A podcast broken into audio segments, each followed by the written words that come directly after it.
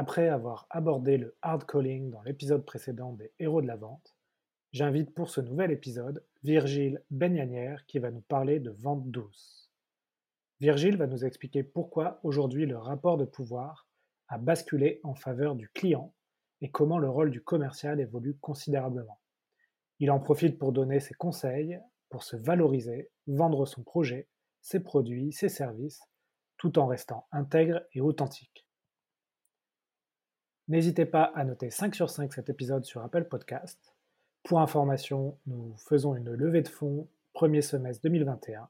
Vous pouvez en parler autour de vous ou me contacter à ce sujet. Bon épisode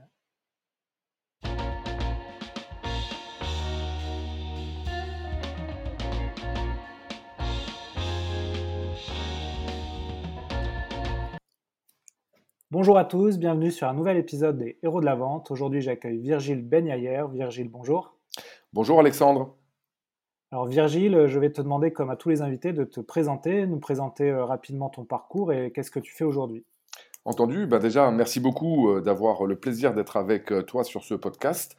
Donc, Virgile Benyayer, je suis en fait directeur de la société Rhetorica, un cabinet que j'ai monté maintenant il y a sept ans et on est spécialisé sur trois thèmes, hein, le domaine de la vente, du management et du mental. Alors on intervient selon différentes modalités, du conseil, du coaching, de la formation, en France comme à l'international. Et en termes de parcours, avant d'avoir cette société, eh bien, j'étais moi-même opérationnel dans le domaine de la direction commerciale.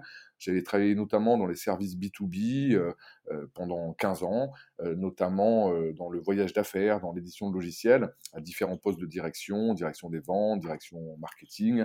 J'ai commencé en tant que commercial et j'avais eu également une expérience avant d'être dans le voyage d'affaires, notamment dans l'industrie de l'édition de logiciels. Voilà pour un bref résumé de la société Rhetorica et puis de mon parcours préalable. D'accord, bah écoute, merci, euh, merci Virgile, c'était simple et efficace. Merci. donc aujourd'hui, tu, tu, voulais nous parler d'un sujet, euh, donc c'est toi qui as choisi le sujet, tu voulais nous parler de la vente douce, ou en anglais euh, soft selling. Alors c'est intéressant parce que j'ai fait un épisode que je vais publier un peu avant toi qui, qui était sur l'appel dans le dur, c'est-à-dire le hard calling, mais là on va pas parler plutôt de soft selling. Euh, pourquoi tu as choisi ce sujet? Est-ce que, tu peux nous expliquer déjà qu'est-ce que, que tu entends par vente douce? Eh bien, euh, en fait, c'est vrai que pour moi, ce sujet de la vente douce ou du soft selling, hein, c'est vrai en anglais, euh, c'est en ce moment un sujet majeur pour plusieurs raisons. la première, c'est que les mœurs, elles ont radicalement changé au cours des dernières années, d'ailleurs au cours des dernières décennies. Et il y a une partie, on va dire qu'on pourrait appeler le hard selling, hein, la vente à l'ancienne, qui est en partie dépassée. Alors, euh, le hard calling, comme tu disais, hein, c'est toujours d'actualité dans certains cas bien précis, donc je ne le dévalorise pas du tout, mais euh, on va dire que la manière de vendre d'une manière générale a véritablement euh, évolué. par exemple, le rapport de, de, pouvoir, il a beaucoup basculé en faveur du client, du consommateur, en raison, par exemple, d'Internet, des réseaux sociaux. Aujourd'hui, on parle beaucoup plus de parcours client, plus que de process de vente. Et dans ce sens-là, c'est vrai que le rôle du commercial, le rôle du vendeur, il évolue en parallèle donc considérablement. Et puis surtout, il y a autre chose, euh, particulièrement en France, c'est que parfois la notion de vente a, mauvaise presse. Euh, est mal vue. Parfois, c'est même euh, perçu comme ça ou comme un tabou. Et pour autant, bah, c'est vrai qu'il y a beaucoup d'entrepreneurs, d'indépendants, de gens qui sont tout simplement porteurs d'un projet et qui ne sont pas des commerciaux ou des vendeurs dans l'âme. Mais pour autant, ils doivent se valoriser, ils doivent vendre leurs projets, leurs produits, leurs services. Et donc, euh, il y a énormément de personnes aujourd'hui euh, qui veulent bien sûr ben, réaliser euh, ces transactions dont on parle, mais ils veulent le faire avec une vente qui, qui leur correspond, c'est-à-dire une vente qui soit bien sûr efficace, mais qui permet de rester intègre et complètement authentique. Donc c'est pour ça que euh, on appelle ça la vente douce ou le soft selling, c'est-à-dire vendre de manière efficace, mais euh, de manière différenciée par rapport à ce qu'on pouvait faire euh, avant dans les années 80 et même dans les années 2000, parce qu'aujourd'hui c'est une vente qui va plus coller, on va dire, aux attentes du marché, notamment au parcours client. Et donc dans ce sens-là, on va développer un certain nombre de thèmes si tu veux bien, dans, ce podcast, qui permettront de montrer comment on peut euh, incarner, concrétiser cette vente douce. Oui, très bien. On va, du coup, on va aborder ces différents thèmes. L'idée, c'est que tu, euh, tu puisses peut-être donner euh, quelques conseils, alors soit aux commerciaux qui sont en poste et, qui peuvent retirer voilà, des, tips de, ce que, de ce que tu vas nous expliquer, ou soit justement des, entrepreneurs ou des indépendants qui ne sont pas forcément commerciaux, mais, mais qui peuvent, on va dire, se rassurer sur que le fait de vendre, finalement, bah, c'est apporter d'abord une solution à son client euh, et qu'on n'est plus effectivement dans euh, l'opposition euh, client commercial où commercial vend quelque chose et s'en va, on ne revoit plus et, et client a l'impression de s'être fait avoir. Absolument, c'est vraiment exactement comme tu viens de le dire. C'est quels sont ben, les trucs et astuces, mais vraiment concrets, pragmatiques, pour incarner cette vente. Donc, on va voir plus en détail hein, chacune des dimensions, mais on va parler de comment, au-delà de ce qu'on vend, on, fait passer une énergie, une émotion, comment on peut faire passer le fait qu'on a confiance, hein, sans tomber dans l'agressivité ou l'arrogance, mais à la fois dans qui on est, dans le projet, dans les produits services qu'on apporte. Comment on peut également bah, finalement coller bien un contexte bien spécifique, exprimer sa valeur de manière encore une fois originale, authentique, et puis travailler également sur la posture, c'est-à-dire que comment les personnes vers qui on va aller ne nous perçoivent pas que comme un commercial justement, mais avec d'autres dimensions, j'ai envie de dire, à valeur ajoutée. Donc on verra même d'ailleurs comment le discours peut se dérouler en termes de storytelling, comment on peut proposer différentes choses hein, via la notion des options, et puis également jouer sur la notion de plaisir, de perte, mais toujours dans une logique de vente sincère et authentique. D'accord. Mais écoute, euh, très bien. Euh, alors, par quoi tu veux commencer justement euh, sur, pour, pour donner un peu mmh. les dimensions de, de la, vente douce? C'est quoi peut-être la première chose à, appliquer? Ben, j'ai envie de dire que probablement c'est toujours intéressant de ne pas être que focus sur uniquement son produit ou son service, son projet, parce que finalement quand on communique, quand on partage avec un interlocuteur, bien, il y a également de choses, il y a énormément de choses qui passent par l'énergie, euh, par l'émotion. Et en fait, en termes de neurosciences, ça s'appelle les neurones miroirs. Alors, je me permets d'expliquer très rapidement ce que c'est. Hein. Les neurones miroirs, en gros, si tu veux, c'est comme dans la vie de tous les jours. Si jamais à un moment donné, je suis en face de toi et que tu te mets à bailler, ben, même si je suis pas fatigué, euh, par euh, effet miroir, je vais probablement bailler moi aussi. Si jamais j'ai un fou rire, euh, tu sais peut-être pas pourquoi je rigole, mais c'est possible que tu commences à sourire et peut-être même à avoir le même fou rire toi-même. Donc en gros, les neurones miroirs, c'est que on a mécaniquement tendance à dupliquer l'énergie finalement qu'on déploie, hein, qu'on véhicule, et donc euh, ben, il faut en être conscient. Et c'est toute une partie de la vente. C'est-à-dire que la vente, c'est pas uniquement techniquement mon produit et mon service, mais c'est toute l'énergie, toute l'émotion que je vais que je vais envoyer. Euh, donc ça, c'est tout à fait important. Et ça veut dire deux choses. Ça veut dire d'un côté qu'il faut réussir, et je vais vous dire comment, hein, comment on peut à un moment donné eh bien, gommer des émotions peut-être négatives, du type doute, crainte qu'on peut avoir en soi, et puis après derrière choisir la bonne émotion positive pour être raccord avec euh, quelque part ce qu'on veut faire passer à notre interlocuteur. Peut-être une petite anecdote qui, qui, peut, qui permet d'illustrer ça. à un moment donné, comme j'interviens à l'international, on m'avait demandé d'accompagner un, commercial B2B en Allemagne, à Hambourg. Et en fait, je parle pas allemand, mais mon client me disait, mais c'est pas euh, dramatique. Bien au contraire, tu te focuseras euh, encore davantage, notamment sur le non-verbal, sur ce que tu perçois, ce que tu ressens de la part euh, de, l'articulation, de l'entretien avec ce commercial. Alors, je fais un rendez-vous, deux rendez-vous, trois rendez-vous. Et à la fin du premier rendez-vous, j'avais rien remarqué de spécial. Donc, on débriefait bien sûr en anglais, comme je parle pas allemand. Mais deuxième rendez-vous, je m'aperçois que à la fin du rendez-vous, si tu veux, eh ben, il dit un truc du style euh, marsupilenzo, marsupilenzo. Et puis, bah, moi, je dis, tiens, c'est marrant ça. Et puis, j'avais remarqué qu'il tendait sa main en faisant un gros sourire à ce moment-là, si tu veux. Et puis, que, bah, en parallèle, la personne, elle se levait et puis elle avait répété marsupilenzo en tendant la main. Alors, euh, bon, euh, là, je lui dis, mais tu dis marsupilenzo en débrief à la fin. Il me fait, mais non, je vois pas du, coup, du tout de quoi tu parles. Et puis, je fais, bon, bon. Et puis, troisième rendez-vous, là, bam, ça, à la fin de l'entretien, en conclusion, il répète les mêmes mots. Et puis, le même, la même gestuelle. Alors là, je lui dis, non, non, mais je t'assure, il y a un truc qui se passe à la fin de ton entretien. Et je lui dis, marsupilenzo. Il me dit, mais non, ah non, non, c'est, je comprends. Et il me dit, je dis, machen wir weiterzo. Alors désolé pour mon accent allemand, mais en gros, il m'explique et je comprends que ça veut dire on fait comme ça, on continue sur cette lancée, on avance comme ça. Donc c'est pas forcément très facile de le traduire en français. Mais ce qui était génial, c'est que comme c'est du B2B et que c'était un cycle de vente où il ne signait pas en one shot, eh bien en fait, en disant ça, on avance comme ça, il avait cette signature mentale, j'ai envie de dire, cet engagement de la part de son interlocuteur, de son prospect, qui en fait, immanquablement, lui, il disait ça avec la patate, avec quelque part une bonne énergie, en tendant sa main proactivement, en faisant un gros sourire. Et puis, ben, les interlocuteurs prospects en face, les acheteurs, eh ben, ils avaient tendance à répliquer la même chose. Et ils disaient Machen wir avec le même sourire, et puis avec la, la, même envie, le même élan. Et ça, c'est aussi les neurones miroirs. C'est-à-dire qu'à un moment donné, eh bien, ça permet de véhiculer une envie, un enthousiasme. Et c'est pour ça que cette notion d'énergie est, est cruciale. Alors, ça veut dire deux choses. Hein. Ça veut dire que d'un côté, il faut s'assurer eh bien, de ne pas douter, parce que j'ai envie de dire, c'est, je vais prendre une analogie, c'est comme un chien dans la rue. Si le chien il sent que tu as peur, eh ben, il te saute dessus. Et donc, euh, il faut s'assurer, sans tomber dans l'arrogance ou l'agressivité, donc, d'être comme un encéphalogramme plat et au moins de ne pas transpirer cette odeur du fait de se dire mon pricing n'est pas bon, il est peut-être trop cher, mon produit est peut-être moins bon qu'un autre. Non, il faut déjà se galvaniser pour avoir confiance. il y a des exercices qu'on fait dans des sessions de coaching, dans des formations, qui permettent hein, d'aller dans ce sens-là. Pourrais pas là donner tous les détails euh, de ces exercices, mais on peut travailler là-dessus. La deuxième chose, c'est que comme on le disait tout à l'heure, eh bien, à un moment donné, on va choisir une émotion positive, c'est-à-dire au-delà d'être neutre, parce que neutre, c'est bien de ne pas être négatif, mais il faut quand même aussi pouvoir séduire, persuader.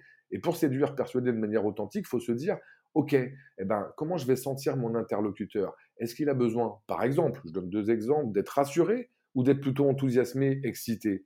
Et bien évidemment, d'un point de vue des mots, du ton de la voix, d'un point de vue de sa gestuelle, c'est pas du tout pareil. Et ça, c'est aussi un autre exercice sur lequel on peut coacher euh, différentes personnes pour aller dans ce sens-là. Donc en résumé, c'est ça. Hein, c'est la première chose que je voulais partager, c'est comment, au-delà du produit, du service en tant que tel, eh bien l'énergie qu'on va véhiculer va permettre de marquer des points, encore une fois, de manière sincère et authentique.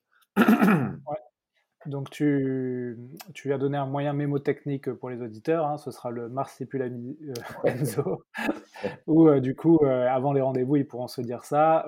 et l'idée de ce moyen mémotechnique, c'est de ne pas oublier en fait à, de passer une énergie pendant le rendez-vous, à la fin du rendez-vous. Moi, c'est vrai, c'est quelque chose qu'on a pu aussi, me, par, exemple, me reprocher au début de ma, carrière de commercial. Sur mes premiers rendez-vous, j'étais peut-être pas euh, trop assez énergique et je faisais le rendez-vous euh, parce que je suis quelqu'un de calme et, euh, très, très zen. Mais il faut pas oublier aussi à un moment donné de, de faire passer, comme tu dis, une émotion euh, surtout que j'étais dans le sport, donc tu vois, c'était, euh, il, il, fallait à un moment donné parler un peu plus de, de résultats, de gagne. Euh, sur, sur la comment croire en soi, la confiance. Alors c'est vrai que là aussi, souvent quand on commence sa carrière de commercial, c'est quelque chose qui peut faire défaut.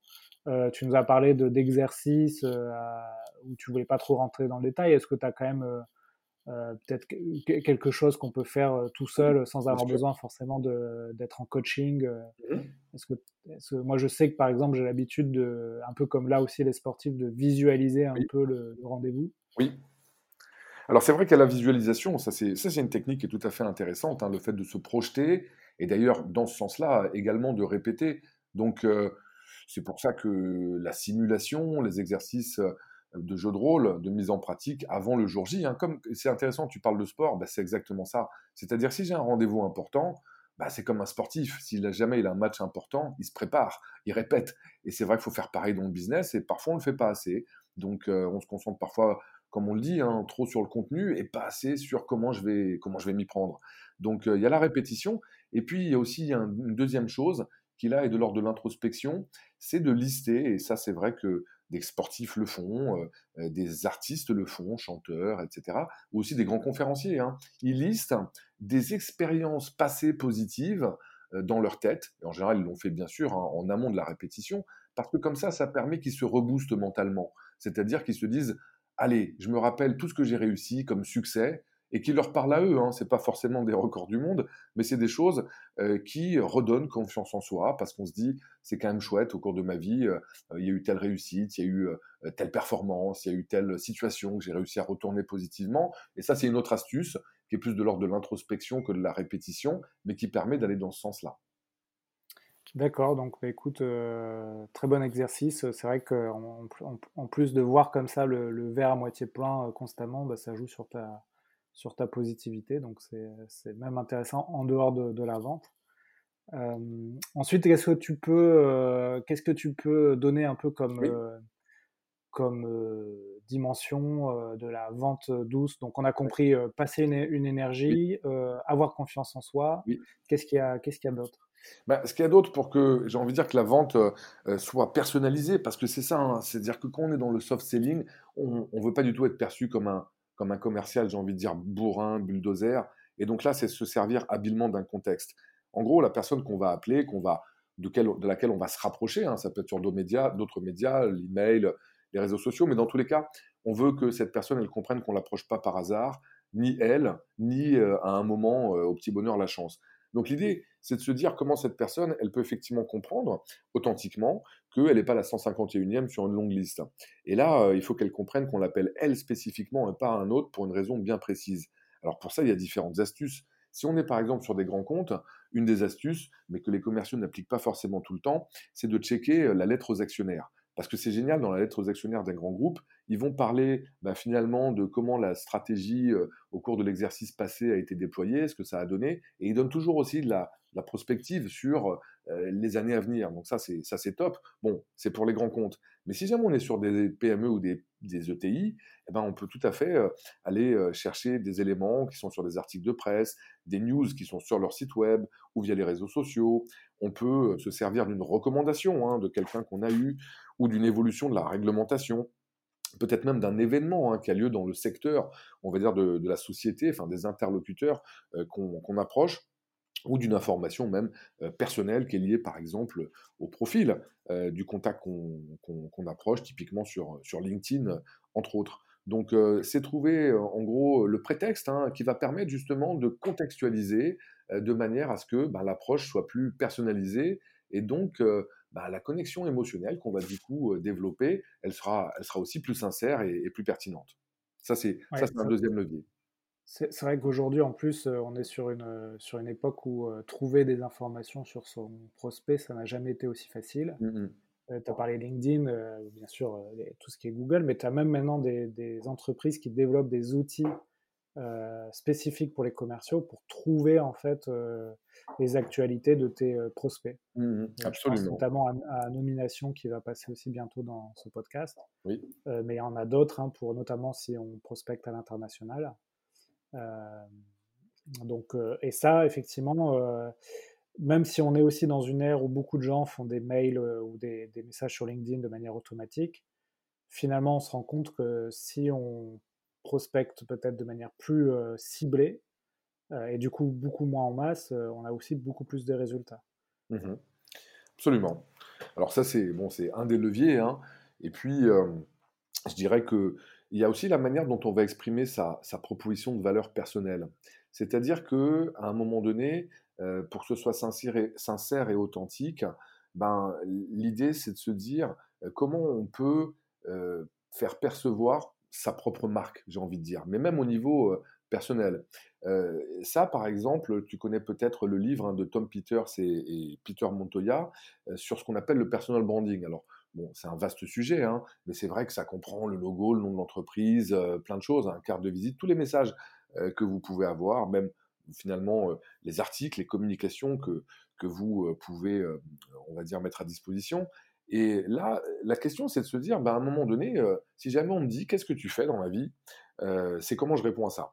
Pourquoi je pose cette question? Parce que souvent, quand, on, quand je dis qu'est-ce que vous faites dans la vie à des, à des gens qui sont coachés, ils vont répondre ben, qui ils sont? C'est-à-dire, qu'est-ce que tu fais dans la vie? Ils me disent ben, je suis tel poste dans telle entreprise. Alors c'est intéressant parce que finalement, en disant ça, ils n'ont pas répondu ce qu'ils faisaient, mais qui ils étaient. Et donc, ils ont finalement euh, remis le focus sur eux, alors que l'intérêt, c'est de parler quand même du client et puis de la valeur ajoutée qu'on apporte. Et si possible, d'ailleurs, pourquoi on le fait le mieux que quelqu'un d'autre. Hein. Donc j'ai envie de dire que euh, l'idée, c'est de se dire comment on peut peut-être travailler sa proposition de valeur personnelle, ce qu'on pourrait en anglais appeler en anglais hein, son USP personnel, son Unique Selling Point ou Unique Selling Proposal, de manière à ce que bah, notre manière de se présenter, elle va être plus, plus impactante, plus, euh, j'ai envie de dire, plus, plus différenciante. Euh, par exemple, si jamais moi je te dis, euh, ben, je suis consultant en technique de vente, ok, c'est clair, mais tu fais pas partie de, j'ai envie de dire, de, de, la formulation. Si jamais je te dis, ah, ben moi j'aide mes clients à vendre plus, plus vite et plus cher, bah, là, pour le coup, le client fait partie de la phrase, et puis derrière, il y a la valeur ajoutée. Donc, euh, chacun peut aussi travailler euh, là-dessus, que ce soit dans la manière dont il va se présenter verbalement, dont il se présente, par exemple, sur sa fiche euh, LinkedIn. Mais c'est vrai que ça ajoute de l'originalité, et puis ça indique parfois plus clairement, eh bien, finalement, ce qu'on fait. Et on peut de toute façon combiner les deux. Hein. On peut dire, je suis ingénieur commercial dans telle société, et concrètement, mon rôle, c'est de Hein, donc, il n'y a pas une seule manière de le faire. Mais souvent, ça permet pour le coup de se dire, OK, si jamais je veux avoir un discours qui est clair et qui est différenciant, eh ben, ça se prépare parce que ça s'improvise pas complètement au cours d'une réunion ou d'un appel téléphonique. Donc, j'invite bah, pour le coup ceux qui veulent développer aussi leur vente douce ben, à savoir quelle est finalement sa phrase ou ces deux phrases qui permettent de manière très synthétique d'avoir un positionnement hyper clair. Oui, puis là, c'est un conseil que tu peux appliquer finalement à pas mal de choses, notamment par exemple euh, si tu vends un produit, mmh euh, quand on demande de présenter ton produit, peut-être qu'avant de présenter toutes ces fonctionnalités, tu peux présenter justement la, finalité et euh, la valeur que ça apporte. Et pareil, c'est un conseil qu'on peut appliquer aussi dans les présentations que l'on voit sur les, réseaux LinkedIn, sur le réseau LinkedIn. Souvent, les gens mettent, ben voilà, je suis commercial dans telle société on peut conseiller aussi de mettre rapidement, euh, en fait, qu'est-ce que tu apportes euh, à tes prospects, plutôt, plutôt que de mettre ton poste finalement.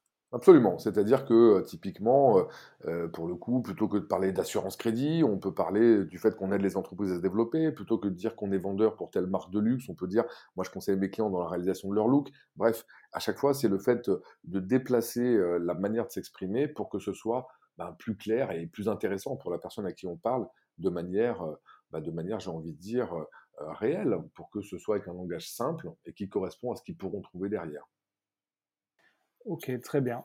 Donc là, on a parlé de pas mal de choses, hein, de l'énergie, de la confiance, mmh, mmh. de l'adaptation euh, de, son discours à un contexte, de la manière de se présenter. Oui. Est-ce que tu as encore d'autres conseils à donner dans, cette, dans ce thème-là? Alors, il y a beaucoup de choses qu'on pourrait effectivement développer, mais euh, je crois qu'il y a un élément qui est essentiel, euh, qu'il faut aborder, euh, c'est la notion de posture. C'est-à-dire que si on veut être dans une vente qui est une belle vente, sincère et authentique, forcément, il faut dépasser le statut de vendeur et de commercial. Encore une fois, c'est un très beau métier, mais le métier, il évolue, et il évolue notamment vers la notion de conseil, de partenaire.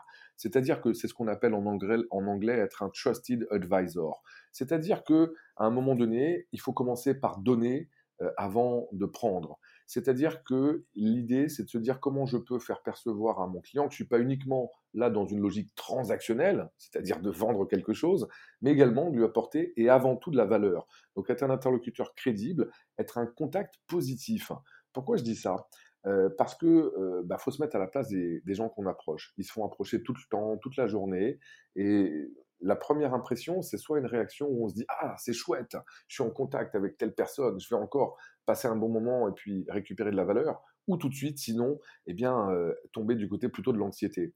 Dans la vie perso, on le voit bien. Moi, par exemple, quand je reçois un appel de mon opérateur télécom ou euh, de ma banque, ou je prends d'autres exemples, hein, de l'URSSAF, ou que je reçois un recommandé à la poste, en général, je me dis, c'est rare hein, qu'on m'envoie une lettre d'amour euh, en recommandé à la poste. Quand je reçois euh, euh, une, nouvelle de la part des organismes que j'ai mentionnés, bon, bah, c'est peut-être que peut-être qu'il y a un truc à régulariser ou quelque chose. Donc c'est plutôt anxiogène. Et l'idée, c'est de se dire, si jamais je développe une posture où j'apporte de la valeur, où je suis pas simplement là pour vendre, eh bien, du coup, ça va énormément jouer sur une belle relation que je vais développer. Alors, comment on fait ça concrètement? Bah, L'idée, c'est de se dire, au-delà de ce que je veux vendre, comment je peux apporter un conseil spécifique, comment je peux apporter, j'ai envie de dire, quelque chose de, complémentaire, une cerise sur le gâteau, un complément d'âme. donc ça peut être aussi le fait de, faire part hein, d'un article spécialisé par rapport à un centre d'intérêt ou l'activité de son interlocuteur, de le mettre en relation d'ailleurs avec quelqu'un d'autre si c'est pertinent. Et on voit bien que ça, ça correspond bien dans cette nouvelle manière de vendre qui est plus en mode, on est plus en mode pull, hein, on attire vers soi qu'en mode push, où là on essaye de passer en force.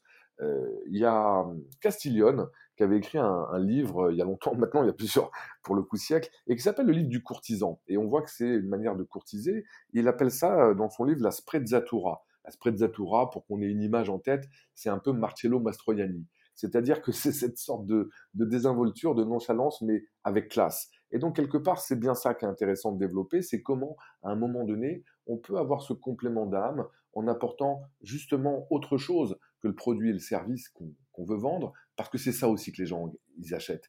Ils achètent les gens en qui ils ont confiance, les gens à qui ils se sentent bien. Et en général, c'est lié à la posture qu'on va incarner, de manière à pas être uniquement sur le produit et sur le service.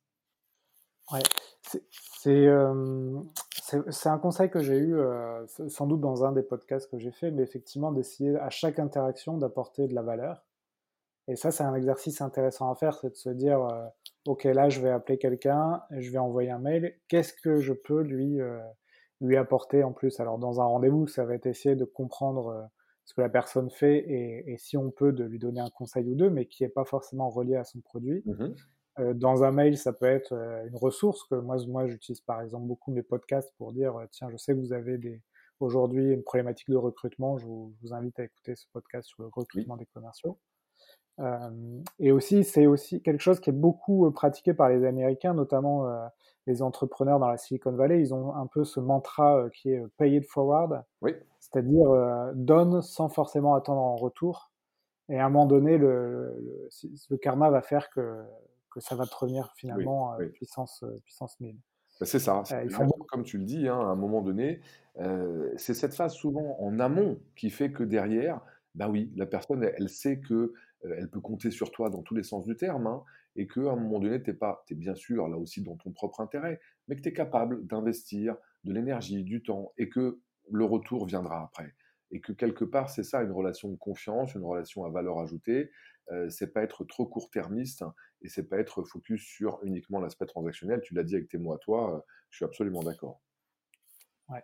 Tu, m'as dit en préparant l'interview qu'il faut aussi essayer de raconter une histoire qui parle à, son interlocuteur. Oui comment tu, procèdes ben, C'est vrai que la notion hein, qu'on appelle en anglais le storytelling, raconter une belle histoire, c'est déterminant. Et hum, si on veut être dans une belle vente, ben, on ne peut pas se contenter uniquement d'éléments rationnels. Il faut à un moment donné que le cerveau de notre interlocuteur il puisse euh, s'illustrer, euh, euh, se projeter, naviguer aussi émotionnellement. Et c'est pour ça que le storytelling, c'est vraiment quelque chose qui permet d'incarner une vente douce.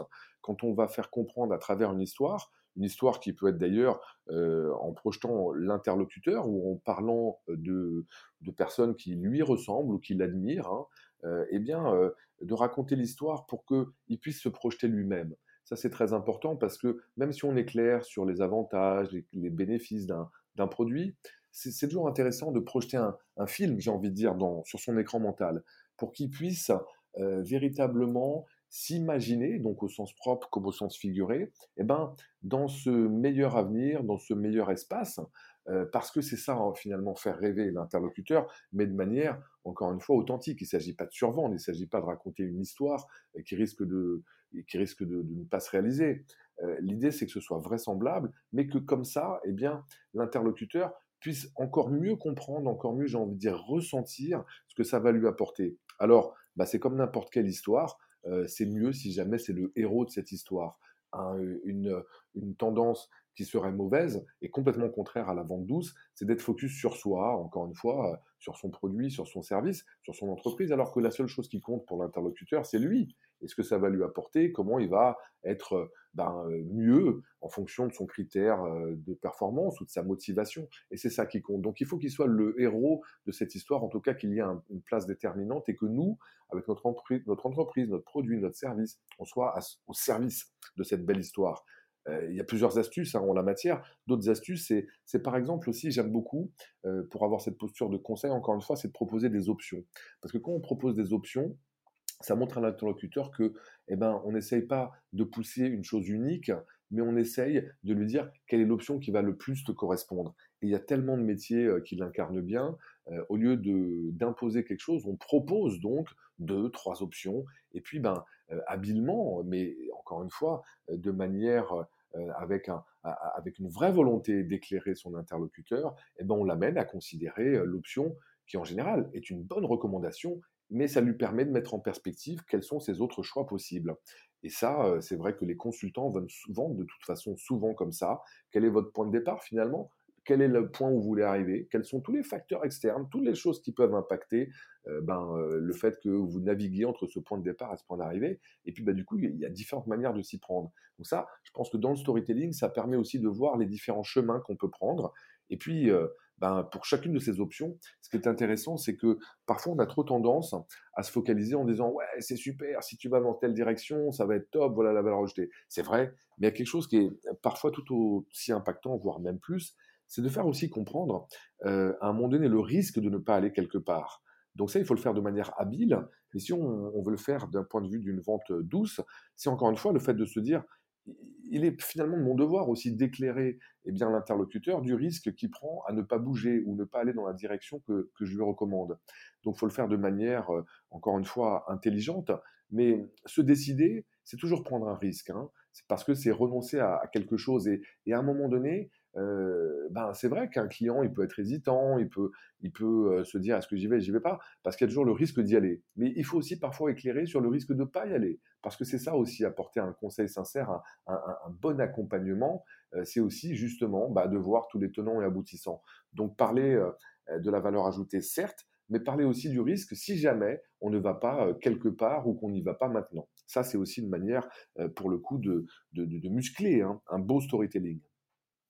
Ouais, c'est vrai qu'on a fait, euh, bah, on a fait plusieurs épisodes sur euh, les, choses que tu viens de dire. Donc un épisode sur le, storytelling euh, que je vous invite à écouter, qui est très sympa, et aussi un épisode sur effectivement comment jouer un peu sur la sur la, perte si la personne ne collabore pas avec vous, et notamment essayer de chiffrer ça.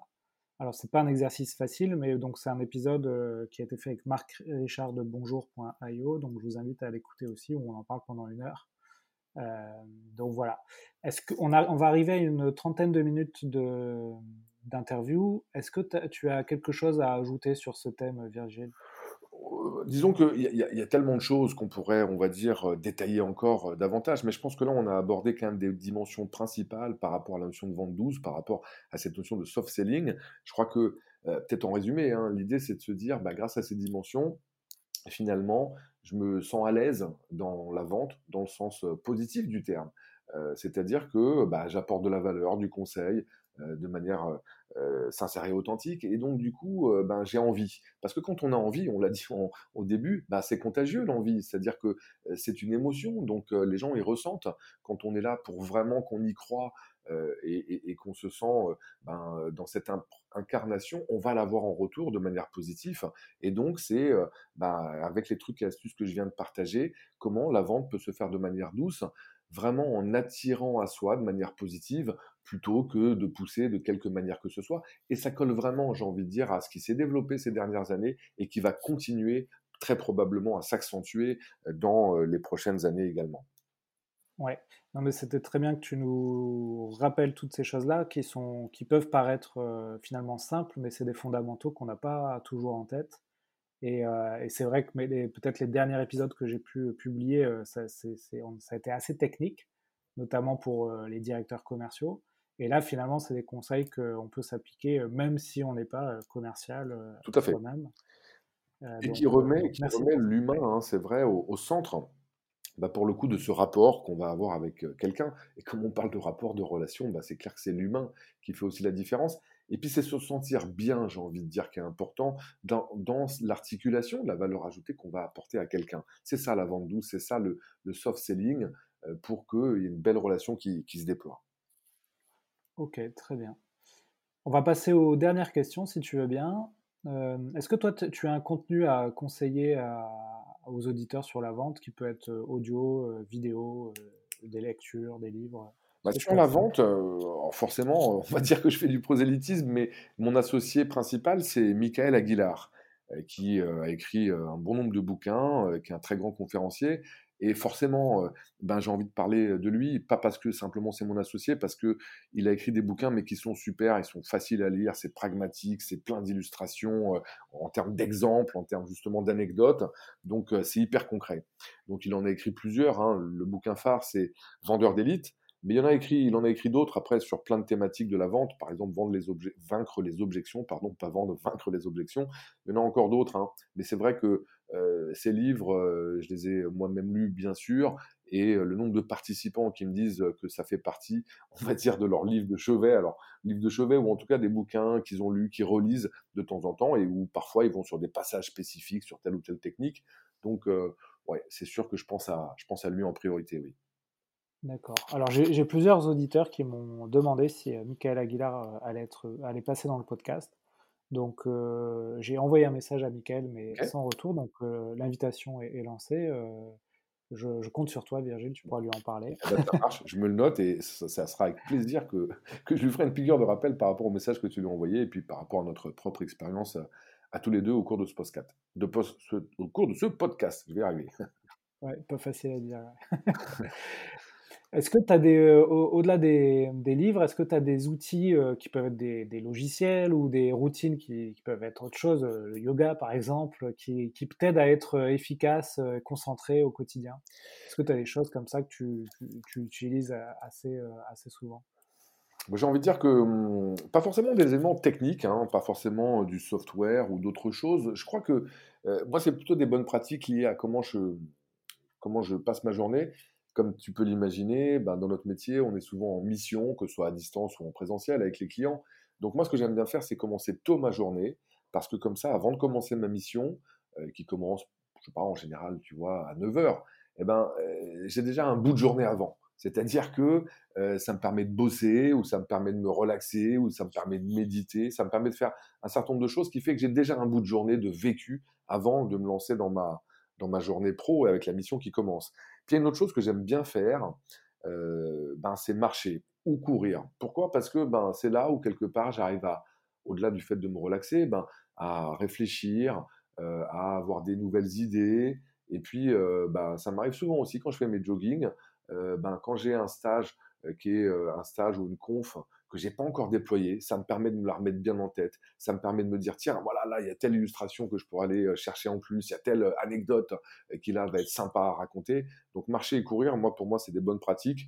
en plus c'est vraiment facile, on peut le faire quasiment quasiment partout et, ça fait du bien psychologiquement, mentalement tout de suite, euh, ça c'est un conseil qu'on peut donner. Euh, on peut être bloqué à un moment donné dans, sa journée et avoir l'impression de ne pas savoir comment passer à l'étape suivante ou comment avancer. Et tout de suite aller se promener un peu, euh, s'aérer l'esprit, ça, ça, remet vraiment les idées en place. Je, ouais, complètement. je fais ça trois fois par jour parce que j'ai un petit chien, donc, donc je me le pratique tous les jours aussi.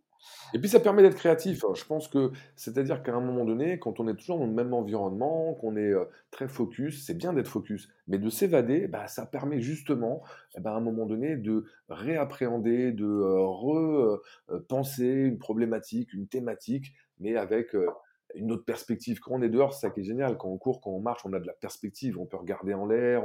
voilà, il y a des perspectives dans tous les sens. Moi, j'adore l'architecture, les lignes, les horizons. Et puis, ben, ça permet comme ça d'être parfois plus inspiré.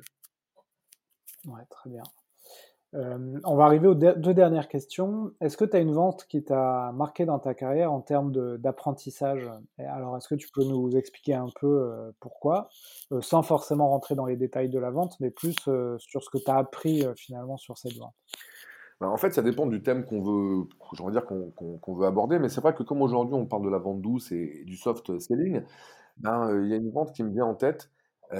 C'est pour un client qui s'appelle BTP Consultant. Donc, en gros, c'est des consultants, des ingénieurs, hein, un groupe assez important dans le domaine donc, du bâtiment, de la construction. Et en fait, c'était une mission, c'était un prospect donc, hein, c'était une mission où ils voulaient qu'on développe pour eux leur stratégie commerciale. Et c'était au début hein, de, quelque part de, mon activité de, conseil, de formation. Et puis, ben, à un moment donné, donc il y avait vraiment le, la direction générale de ce groupe qui me, qui me dit à un moment donné pendant ma soutenance, mais finalement, est-ce que développer et déployer une stratégie commerciale, vous l'avez déjà fait pour des clients? Et je leur ai dit tout à fait sincèrement, non, je ne l'ai jamais encore fait de manière formelle, sous forme de mission. Bon, bien sûr, dans mes expériences passées, quand j'étais directeur des ventes, directeur commercial, etc., je l'avais fait, mais j'étais dans une posture qui était différente. J'étais moi-même intégré à un groupe. Et en fait, j'ai été hyper sincère, encore une fois. Et je sais qu'il y avait plein d'autres groupes qui étaient en lice. Et tu vois, ce qui est marrant, c'est que finalement, les autres, c'est ce que j'ai compris après, eh ben, ils avaient des schémas tout faits. Il fallait en gros euh, faire entrer un carré dans un rond ou inversement. Et ça leur a pas plu à ce client-là, parce qu'ils se sont dit, bah ouais, enfin, ils n'ont pas l'air très flexibles. En gros, ils ont leur méthode, on peut pas en bouger. Et moi, j'ai tenu un discours qui était radicalement différent. Je leur ai dit, moi, je crois énormément, j'ai énormément confiance dans le rapport qu'on va avoir et dans, dans le travail qu'on va faire ensemble. Parce que vous avez une expertise que j'ai pas, moi j'ai un œil neuf et puis euh, des techniques qui nous permettront, mais ensemble, en mode coproduction finalement, co-développement, d'aller là où vous voulez. Et puis finalement, c'est ça qu'ils ont acheté. C'est-à-dire que c'était sympa parce que là où c'était une vente douce, c'est que c'était pas quelque chose qui était préétabli. C'est que la personnalisation, elle allait même jusqu'au point de dire, c'est nous qui allons le construire ensemble. Et finalement, bah, ils m'ont acheté moi. C'est-à-dire que euh, plutôt que quelque chose de tout fait, ils ont acheté la vision que j'avais euh, ben, de l'articulation de la mission que je leur proposais. Et ça, c'est sympa comme, euh, exemple, parce que pour un labo, une fois, ça me fait ça aussi. Nous, on n'est pas spécialisé dans le e-learning, tu vois. On en fait, bien sûr, mais nous, vraiment, ce qui est important, c'est la persuasion, le mental, le management. Après, qu'importe le, le, format. Mais il voulait vraiment un module spécifique sur le e-learning. Et il m'a demandé pareil. Me souviens, ils étaient sept en face de moi. Moi, j'étais tout seul. C'est à peu près pareil. Mais ils m'ont dit, mais vous êtes spécialisé là-dedans? Et là, pareil, je leur ai dit non. Mais l'important, c'est de se poser les bonnes questions, de comprendre sur le terrain quels sont les vrais enjeux, de savoir vous aussi comment vous voulez faire évoluer les choses, c'est où que sont les gaps. Et je vous assure que si jamais la structure est bien faite, eh bien, derrière, l'opérationnalisation, elle se passera bien. Et là, pareil, eh ben, ça m'a permis euh, d'être sélectionné euh, par rapport à d'autres acteurs beaucoup plus spécialisés, mais qui finalement avaient un discours peut-être trop technique et moins, moins flexible. Oui, c'est vrai que ça, c'est un conseil qu'on peut donner aussi. Euh, on n'a pas forcément tout le temps euh, réponse à tout. On peut très bien dire euh, non, ça, je ne sais pas faire, ou je ne l'ai jamais fait, ou je ne le fais pas. Et ça montre de la sincérité, parce que c'est vrai que finalement, quand on est en face de soi un commercial qui dit oui à tout, donc c'est-à-dire qu'il peut tout faire et qui a la solution parfaite, on peut se dire finalement, il me dit oui, mais, mais en fait, il n'est pas sincère. Il dit oui, et puis il n'est pas sincère, et puis aussi, ça peut être oui, mais c'est comme ça et pas autrement. Et c'est vrai qu'à un moment donné, je pense encore une fois, quand on, quand on est vraiment dans une posture de conseiller et de partenaire, il faut de la flexibilité, il faut le fait d'avoir aussi de l'humilité et de se dire en revanche, est-ce qu'on est ensemble capable de miser sur quelque chose dont les contours sont peut-être pas encore complètement définis, mais c'est peut-être normal que ce soit pas complètement défini, et c'est ça aussi probablement la bonne vente, la vente douce, le soft selling, c'est de se dire on admet ben, les choses qu'on n'a peut-être pas encore faites, mais surtout que de toute façon, c'est en construisant, euh, il faut avoir des atouts, des compétences, de l'expérience, ça c'est sûr. Mais voilà, il ne faut pas avoir un discours qui est figé ou forcer à aller euh, selon euh, un, certain, un, un certain process. Parfois, justement, c'est en étant créatif, adaptable, qu'on fait la différence.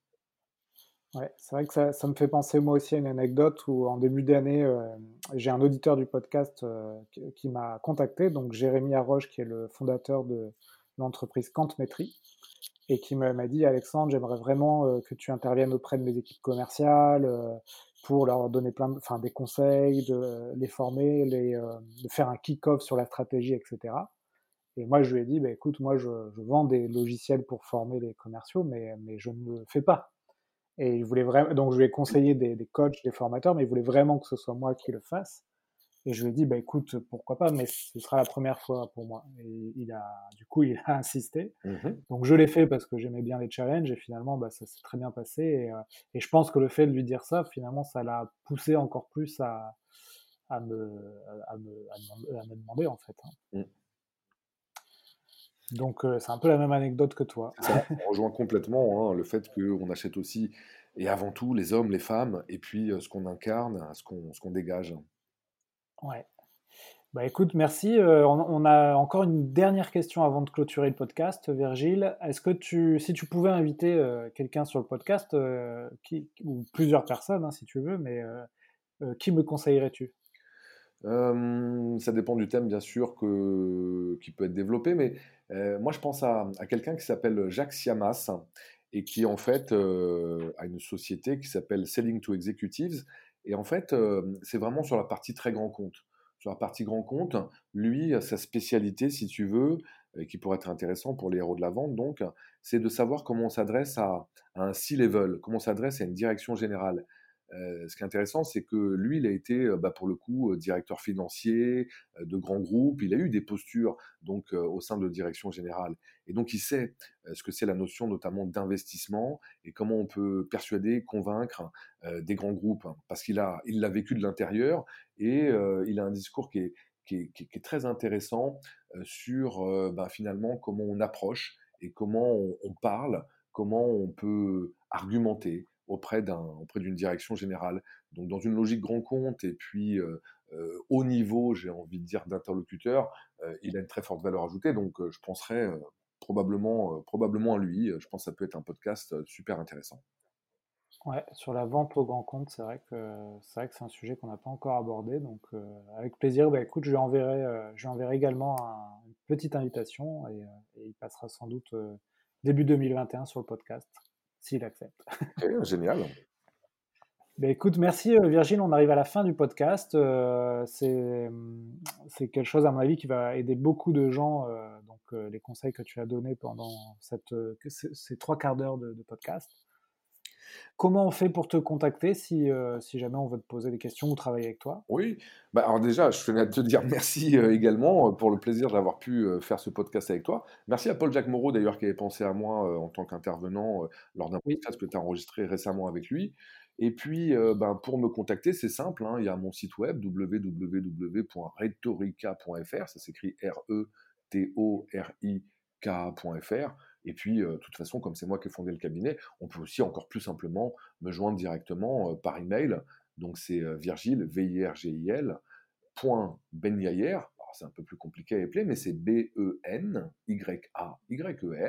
rhetorica.fr. Et puis même sur mon portable, allons-y, pourquoi pas, 0612 21 23. Comme ça, là, les gens qui veulent me contacter, ils ont tous les moyens, mais encore une fois, voilà, en cherchant sur LinkedIn ou sur mon site web, c'est très facile. Et ça, c'est un autre conseil, tu vois, qu'on peut donner. Euh, n'hésitez pas à mettre votre euh, contact, euh, surtout si vous êtes commercial, hein, votre contact mail et téléphone simplement sur votre profil LinkedIn. Ça aide encore, ça, aidera votre prospect à rentrer en contact avec vous. C'est toujours des conseils qui paraissent, qui paraissent simples, mais je pense que beaucoup euh, ne le font pas. Hein.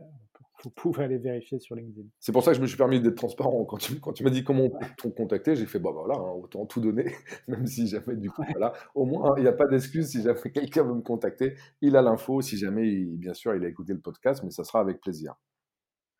Ouais, bah écoute Virgile, on te souhaite euh, une bonne continuation, une très belle fin d'année puisqu'on enregistre euh, début décembre l'épisode. Entendu.